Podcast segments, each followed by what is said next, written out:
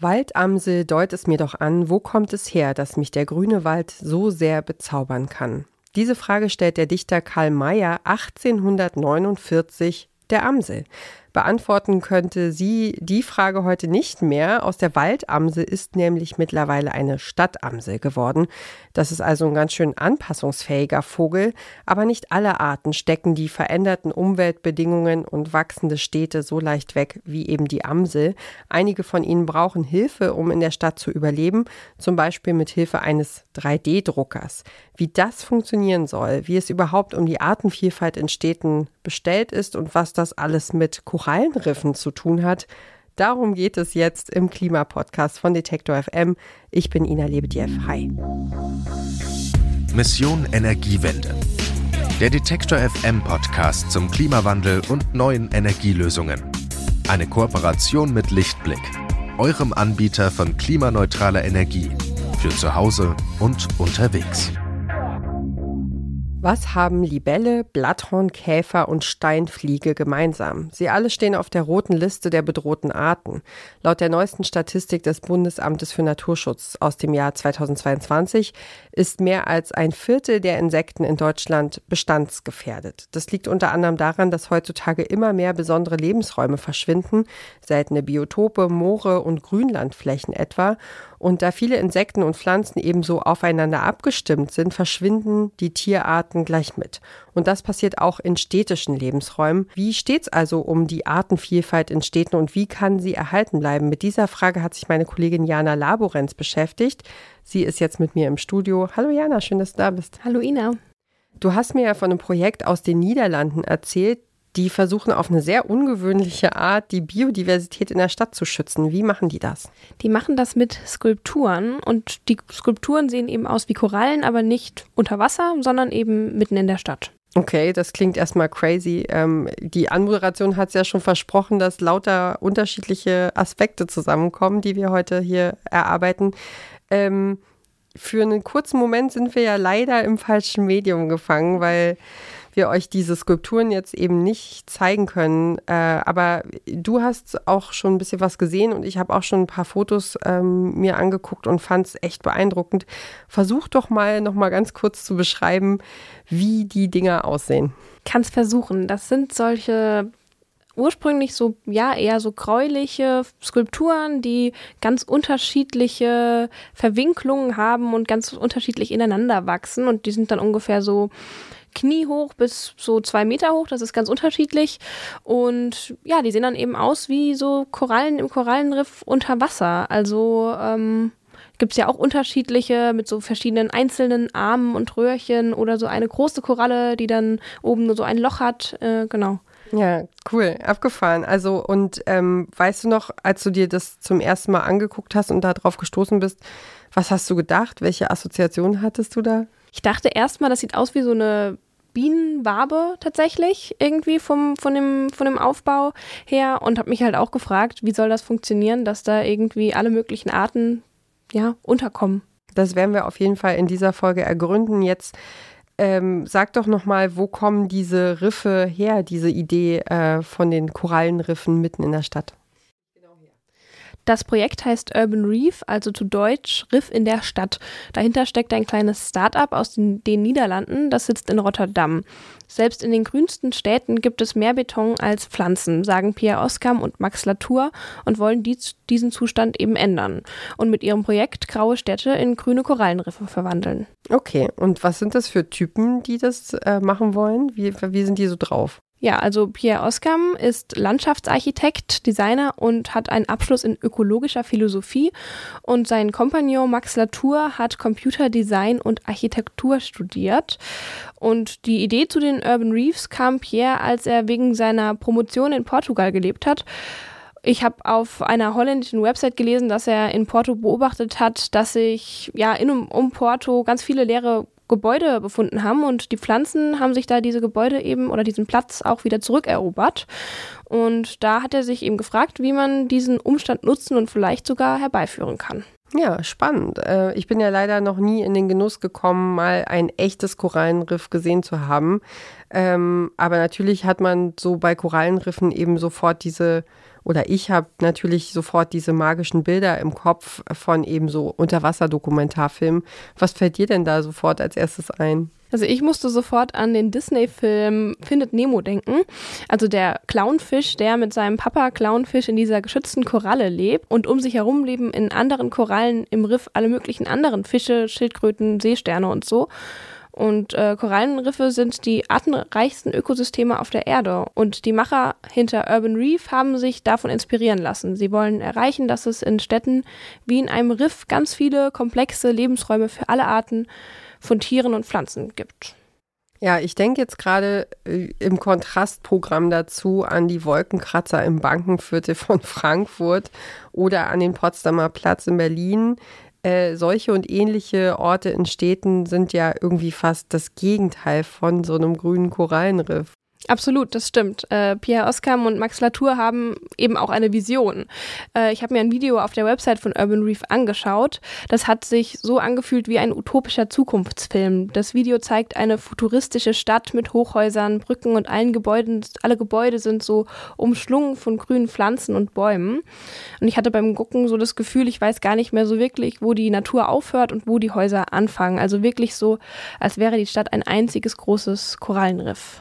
Ja, das klingt nicht nur super schön. Das Grün in Städten spielt auch eine entscheidende Rolle, wenn es um das Klima in einer Stadt geht. Also wir haben hier bei Mission Energiewende ja schon über begrünte Dächer und über grüne Stadtplanung gesprochen. Die beiden Folgen, die verlinken wir euch auf jeden Fall nochmal zum Nachhören in den Show Notes. Und die Frage von städtischem Grün könnte aktueller nicht sein, denn die Bundesregierung hat gerade das sogenannte Klimaanpassungsgesetz beschlossen. Und der Kern dieser ganzen Geschichte ist eigentlich mehr Schatten, weniger Beton. Es geht also um genau die Themen, die wir hier im Klimapodcast von Detektor FM auch immer wieder aufgreifen und besprechen. Und Hitze, Dürre, Starkregen, Hochwasser, das Klimaanpassungsgesetz, das soll die Bundesregierung eben dazu verpflichten, eine vorsorgende Strategie mit messbaren Zielen zu verfolgen. Äh, man wolle, Zitat, die Widerstandskraft unserer Gesellschaft und unserer Wirtschaft gegen diese auf uns zukommenden Ereignisse erhöhen. So hat Bundesumweltministerin Steffi Lemke von den Grünen gesagt. Und Ende nächsten Jahres soll dann die erste Klimaanpassungsstrategie mit konkreten Zielen verabschiedet werden. Also auf jeden Fall ein spannender Kontext für unser Thema heute. Also, aber kommen wir nochmal zurück zu unseren städtischen Riffen. Du hast ja schon gesagt, Pierre Oskam war äh, in, in Portugal und hat da ein paar Sachen gesehen und dann so eine Assoziation gehabt. Aber äh, wie sind denn die beiden denn schlussendlich auf diese Idee gekommen? Den beiden geht es um das Ideal eines super biodiversen Korallenriffs. Das liegt auch daran, dass Pierre Oskam in ökologischer Philosophie promoviert hat. Ich habe mit ihm darüber gesprochen, wie er sich die ideale Stadt der Zukunft vorstellt. So the city of the future is one where we are part of an ecosystem and that we are very aware of that as well. So that we have a lot of respect for all the things that are not necessarily so familiar to us. And that's why I think the shapes of those cities should, on the one hand, invite all those different species, but also look a little bit unfamiliar in that sense because it's, it suits maybe more the new non-human sometimes. Also eine Stadt, in der wir alle Teil eines Ökosystems sind und respektvoll mit unserer Umwelt umgehen. Und deshalb sollten wir uns auch von der klassischen geradlinigen Architektur verabschieden, sagt er. Das würde heißen, dass man dann auch ungewöhnliche Formen zulässt, damit die Stadt auch für andere Arten ein Zuhause ist und nicht nur für Menschen. Okay, Philosophie und Architektur, das heißt, Pierre Oskam möchte ganze Städte in grüne Utopien verwandeln, richtig? Ja, fast. Aber auch eben manchmal nicht grün. Kontrolle abgeben heißt dann auch Verwesung, verwelkte oder tote Pflanzen und Tiere zulassen. We think of utopia as something that is very green. We have to be open to the ugly as well. So I think that's why we make those structures. The structures, they have their own aesthetic um, and things will grow on them. But the things that grow on them will also die and be eaten again. So that's not necessarily something that we think is beautiful all the time. Also Pierre Oskam erklärt, dass nicht immer alles saftig und grün sein muss. Wenn in Städten echte Biodiversität herrscht, dann gehören dazu auch Verwesung und Tod.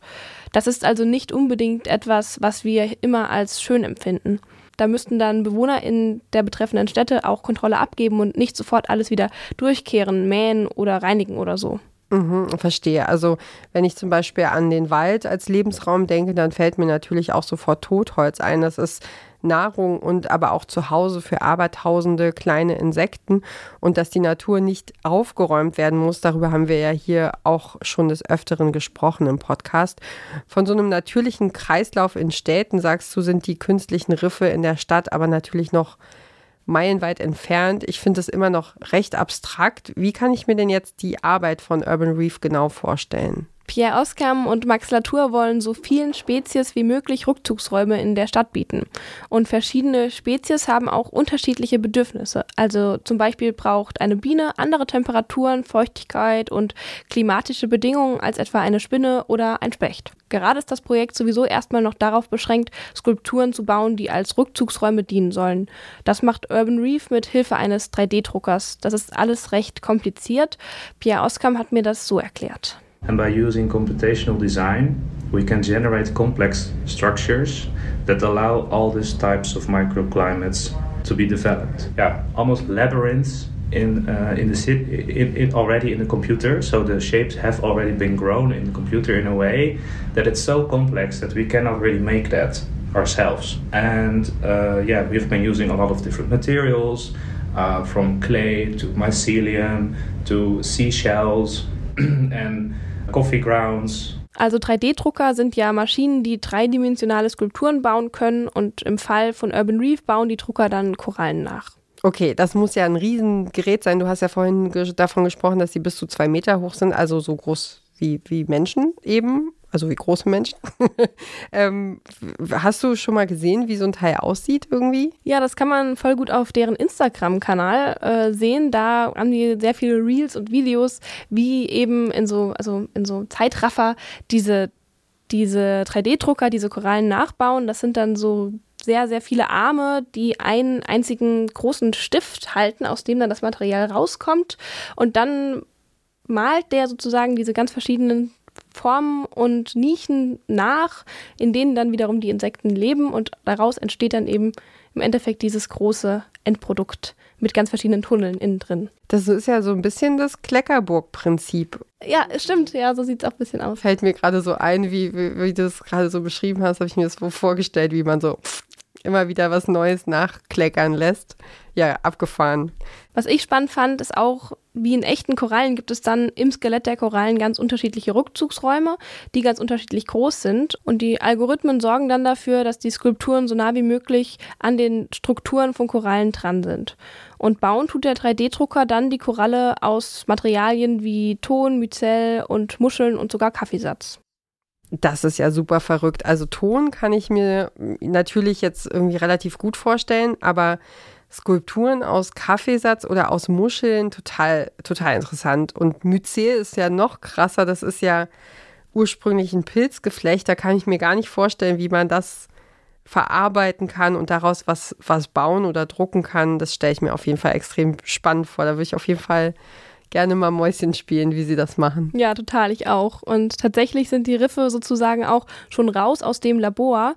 Gerade stehen die schon vereinzelt in der Stadt, zum Beispiel auf dem Campus der Uni in Rotterdam, in Hinterhöfen oder an Straßen. Wie so riesige Insektenhotels, nur eben viel verwinkelter, vielleicht eher wie eine Bienenwabe. Mhm. Ja, spannend. Also wir haben in den vergangenen Jahren schon viele Hitzerekorde erlebt, äh, wo du gerade mit mir raus auf die Straße gegangen bist. Viel Trockenheit, so sehr, dass viele Städte schon immer mal wieder ihr Wasser rationieren mussten. Und ich hatte ja auch vor kurzem mit dem Journalisten Uwe Ritzer über Wasserknappheit gesprochen und über die Frage, wem das Wasser eigentlich gehören muss wenn, wenn ich das zusammenfassen würde, dann würde ich sagen, dass, dass Städte dann im Grunde so ein ganz besonderes Wirkungsfeld auch sind. Ein heißes Pflaster in, in, im doppelten Sinne. Oder wie siehst du das? Ja, also grundsätzlich ist es auch so. Dadurch, dass die Flächen in Städten schon so zu großen Teilen versiegelt sind, verdampft Wasser sofort wieder auf dem heißen Asphalt. Mehr Grün würde die Temperaturen wieder senken und mehr Schatten spenden und so eben vor Hitze schützen. Aber das muss man eben auch zulassen oder aktiv schaffen. Stichwort Klimaanpassungsgesetz. Also jetzt hast du ja gesagt, diese Urban Reefs ähm, die sollen ganz unterschiedliche Arten in der Stadt anlocken. Ähm, wenn man mit so einem Drucker im Grunde alle möglichen Formen drucken kann, äh, könnten die Riffe dann nicht auch Wasser auffangen? Ja, zum Beispiel haben Pierre Oskam und Max Latour einige Riffe hergestellt, die das auch schon machen, also Regenwasser sammeln und speichern können. Das liegt auch an dem Material, denn Ton speichert Wasser im Gegensatz zu Asphalt. Dann entsteht da viel mehr Feuchtigkeit als im Rest der Stadt. Pierre Oskam hat mir auch erzählt, dass sie bereits kleine Erfolge in Sachen Hitzeschutz messen konnten und um die Skulpturen herum ist es nämlich immer ein bisschen kühler als im Rest der Stadt. And this increases the chances for biodiversity to develop further or to survive. And on the other hand, um, yes, we have found that a lot of algae are very interested uh, to grow on the reef uh, structures. And the algae, they are food for the next uh, type of species. Und vor allem auch Pflanzen wie Moos, Farn und Algen fühlen sich auf den Skulpturen schon ziemlich wohl. Eine kurze Unterbrechung für unseren Werbepartner. Euer Laptop läuft mit 100% Ökostrom, eure Heizung mit klimaneutraler Wärme, in der Garage lädt euer Auto und auf dem Dach erzeugt ihr euren eigenen Solarstrom. Klingt nach Zukunftsmusik, ist aber jetzt schon leicht zu haben. Bei Lichtblick bekommt ihr alles, was ihr für einen klimaneutralen Lebensstil braucht. Jetzt einfach wechseln zu Deutschlands größtem Ökostromanbieter. Das ist ja echt sehr cool. Ja, jetzt machen wir aber noch mal einen kurzen Schritt zurück. Wir hatten ja auch versprochen, dass es auch um Artenvielfalt gehen soll. Ähm, und ich muss da an einen Imker in Schwerin denken, äh, Mirko Lunau heißt der, der seine Bienenvölker eben mitten in der Stadt hat, zum Beispiel unter anderem auf dem Schweriner Schloss, auf dem Dach. Das äh, ist sehr spannend, weil ich das auch tatsächlich mal selber gesehen habe. Und er hat eben auch welche draußen vor der Stadt zwischen Feldern und Seen um Schwerin herum. Und er hat mir damals erzählt, dass seine Stadtbienen wirklich ein Vielfaches ähm, des Honigs eintragen, ähm, weil sie einfach in Schrebergärten und Parks, ähm, in Bereichen mit vielen Blumen und, und kleineren Grünflächen äh, viel mehr Blüten finden als zwischen großen Feldern, zwischen Monokulturen in der Landwirtschaft vor der Stadt. Also ähm, jetzt frage ich mich, wo gibt es denn nun mehr Artenvielfalt, in der Stadt oder auf dem Land? Das habe ich mich auch gefragt und deshalb mit Stefan Petzold gesprochen. Er arbeitet beim Bundesverband des Naturschutzbunds NABU und ist dort Referent für Siedlungsentwicklung und Stadtnatur. Und er hat mir erzählt, dass es gerade in Städten eigentlich eine sehr große Biodiversität gibt weil Städte im Vergleich zum Umland den wesentlichen Vorteil haben, dass da ganz viele kleine unterschiedliche Biotope nebeneinander vorkommen. Also es ist, kann man sich vorstellen wie so ein Mosaik. Und ähm, dementsprechend findet man in Städten äh, tatsächlich im Regelfall eine höhere Biodiversität als im Umland, in der ausgeräumten Landschaft drumherum, äh, wo es dann halt einfach ähm, beispielsweise Ackermonokulturen oder dergleichen sind. Also Teile des Mosaiks sind dann zum Beispiel Fließgewässer, Teiche, Stadtwälder und Grünflächen. Und dadurch gibt es in der Stadt das Potenzial für eine viel höhere Artenvielfalt auf viel kleineren Flächen, weil so viele kleine Biotope nebeneinander existieren. Wenn es dann doch solche Projekte wie Urban Reef geben muss, dann scheint das mit dem natürlichen Mosaik der Artenvielfalt ja irgendwie auch nicht auszureichen, oder? Genau, Stefan Petzold hat mir gesagt, dass es natürlich von Stadt zu Stadt unterschiedlich ist. Aber allgemein ist es um die Biodiversität in deutschen Städten nicht allzu gut bestellt. Das liegt unter anderem auch daran, dass immer mehr Menschen in die Städte ziehen und die brauchen dann immer mehr Wohnungen und die müssen erstmal gebaut werden. Und dadurch verschwinden auch Grünflächen und Lebensräume. Oder sie werden eben reduziert.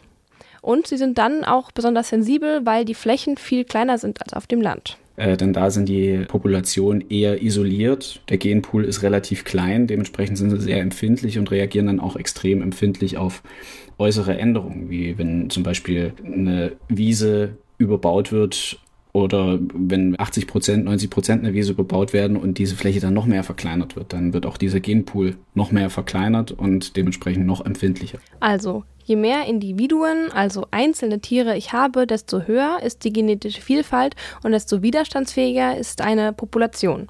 Das liegt daran, dass sie sich auch in der Nachbarschaft austauschen kann.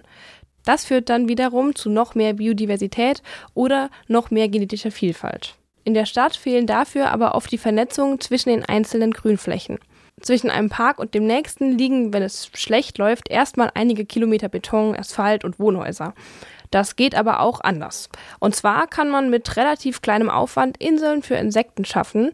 Stefan Petzold hat ein positives Beispiel aus Leipzig. Also da wurden ja äh, über die ganze Stadt verteilt insgesamt 900 Bushaltestellen begrünt bzw. mit Solardächern ausgestattet und das sind vielleicht nur ganz, ganz kleine Flächen irgendwie von zwei mal vier Metern, aber auch diese zwei mal vier Metern bringen in der Fläche halt doch jede Menge, weil man äh, Trittsteinbiotope schafft und äh, somit halt Insekten die Möglichkeit gibt, von A nach B zu kommen, äh, Gefahr zu laufen, ähm, dass, dass sie zwischendurch gar keine Nahrungsgrundlage mehr finden. Von der Wirkung her ist das ja ungefähr das, was sich die Macher vom Startup Urban Reef so vorstellen, nur dass die Bushaltestelle eben schon da ist und man eine vorhandene Fläche verwendet und die Skulpturen erst eben gedruckt und aufgestellt werden müssen.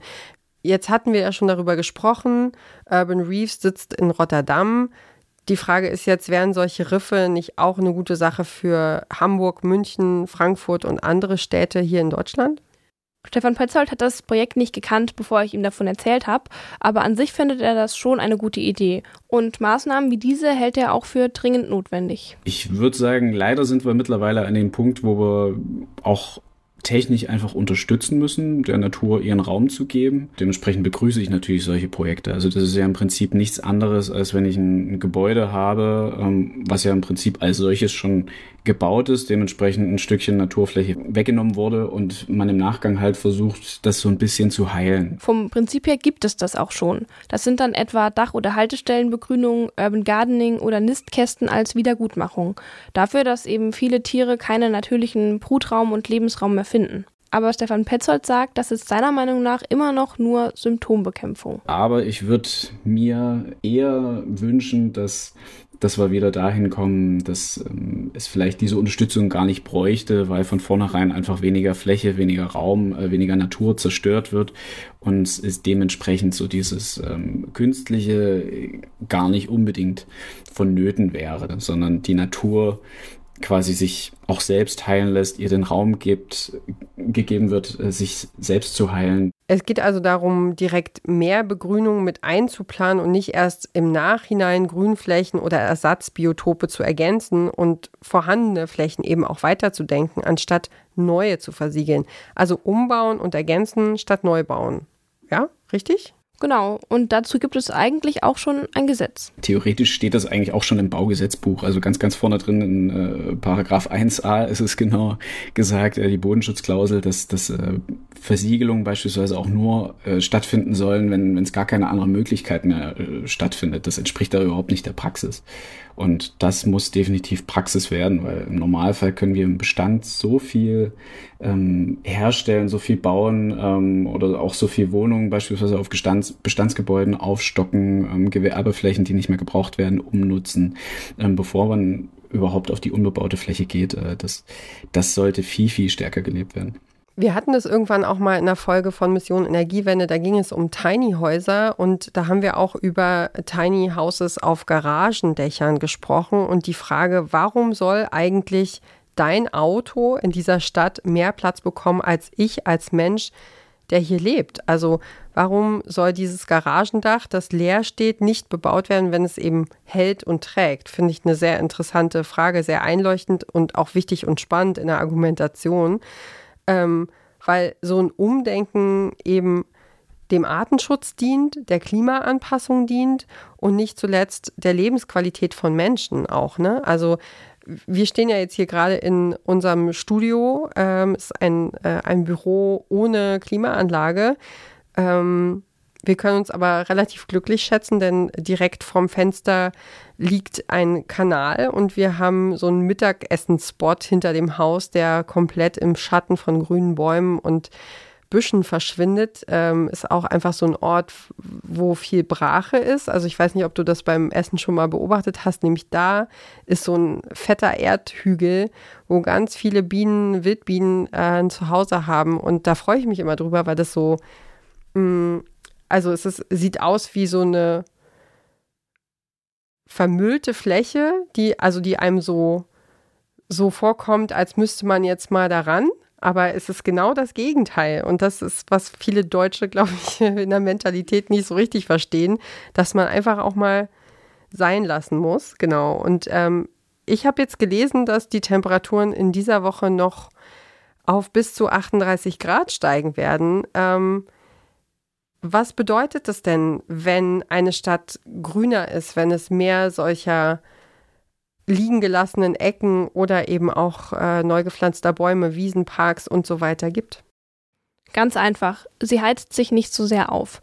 Tatsächlich bedeutet mehr Grün in der Stadt eben mehr Schatten und damit mehr Schutz für uns Menschen. Das wird immer wichtiger, denn es geht auch um Leben und Tod. Allein im vergangenen Sommer sind in Deutschland laut Robert Koch Institut etwa 4500 Menschen durch Hitze gestorben.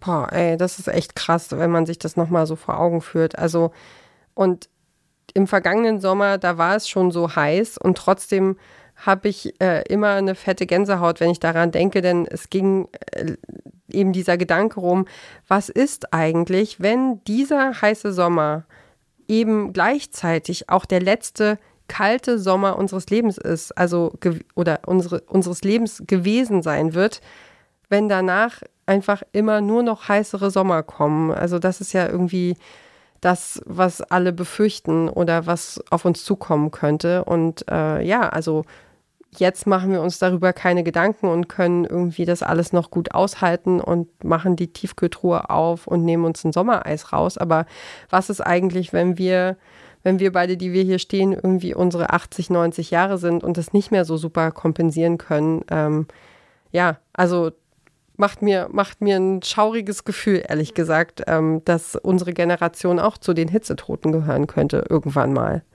Ähm, ja, Puh, äh, harter Tobak zum Schluss. Was nimmst du aus der Folge mit? Wir haben über, über diese urbanen Riffe gesprochen und über Artenvielfalt in der Stadt. Was, äh, was ist so deine Erkenntnis, nachdem du dich mit dem Thema befasst hast? Ich glaube, für mich war am spannendsten zu merken, warum es eben diese vielen kleinen Grünflächen über die Stadt verteilt braucht. Also warum nicht ein großer Park irgendwo halt reicht, dass es das einfach braucht für die Insekten, um von A nach B zu kommen und für uns eben auch mehr Schatten auch für uns entsteht und dass es einfach weniger Hitze in der Stadt gibt und dann auch, dass nicht immer alles grün ist, damit es gut ist und dass es auch echt voll in Ordnung ist, wenn Dinge verwesen oder verwelken und dass man das einfach auch lassen muss, wenn man will, dass man das erhält. Ja, ja, und auch so Waldwege und so, ne? Also wie, wie, wie sehr ja, wie sehr so ein Schattenplatz eben einfach sofort den, das Klima verändert, ja.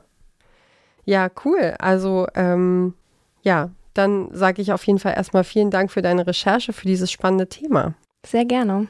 Jana Laborenz hat sich mit künstlichen Korallenriffen in der Stadt beschäftigt, die künftig die Artenvielfalt schützen sollen, und darüber hat sie mit Pierre Oskam vom Startup Urban Reef und Stefan Petzold vom NABU gesprochen. Die Redaktion für diese Folge hatten Alea Rentmeister und ich.